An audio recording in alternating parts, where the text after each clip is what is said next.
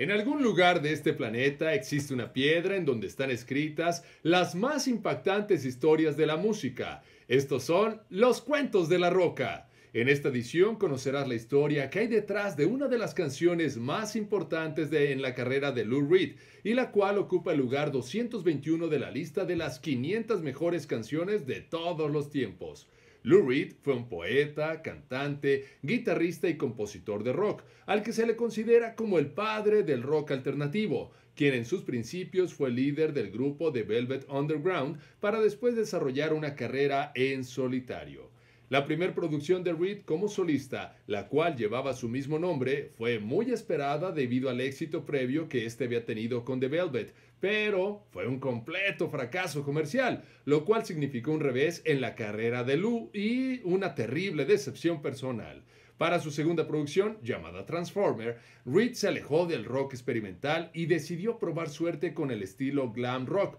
por lo cual decidió cambiar su apariencia, dejándose crecer el cabello y pintándoselo de plateado, además de que también se pintó los ojos y las uñas de negro. Este cambio de estilo le rindió grandes frutos, ya que Transformer es considerado como uno de sus mejores trabajos, lo cual era de esperarse, ya que contó con la producción, arreglos y coros de su gran amigo David Bowie. La canción Walk on the Wild Side fue el primer sencillo de su segunda producción, la cual desde que salió al mercado tuvo un éxito impresionante, además de que es considerada como la canción más icónica de Reed, pero las historias que sirvieron para su inspiración son de temáticas muy fuertes y es por eso que mejor te las comenzaré a contar mañana en el siguiente capítulo de Los Cuentos de la Roca.